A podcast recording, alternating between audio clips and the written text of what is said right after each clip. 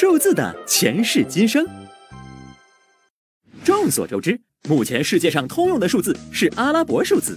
不过，阿拉伯数字真的是阿拉伯人发明的吗？这还得从阿拉伯帝国说起。公元七世纪，阿拉伯人建立了强大的帝国，帝国疆域辽阔，亚洲、欧洲、非洲都有它的地盘。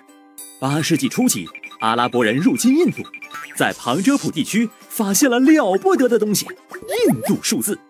哇塞，这是捡到宝啦！于是，不管三七二十一，阿拉伯人就把当地的数学家抓到了巴格达。哎，秀才遇到兵，有理说不清。阿拉伯人之所以对印度数字情有独钟，是因为这些数字简洁明了，计数方便。阿拉伯的商人更是对印度数字爱不释手。毕竟，有一套好的技术体系，做生意要比从前方便多了。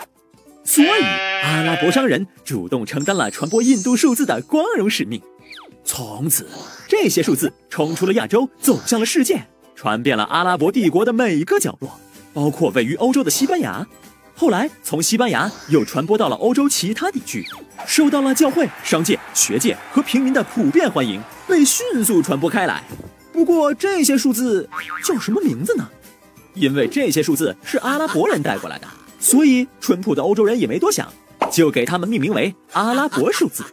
欧洲人不知道这些数字真正的发明者其实是人家印度人，可是名字叫习惯了。等后来再想改，也改不过来了。哎，心疼印度人三秒钟。当然，印度人也不算太冤。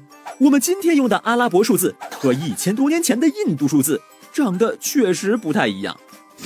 阿拉伯数字经过几个世纪的不断传播，也不断改良，最终成了今天我们看到的样子。值得注意的是，印度人的贡献可不只是发明了十个数字那么简单。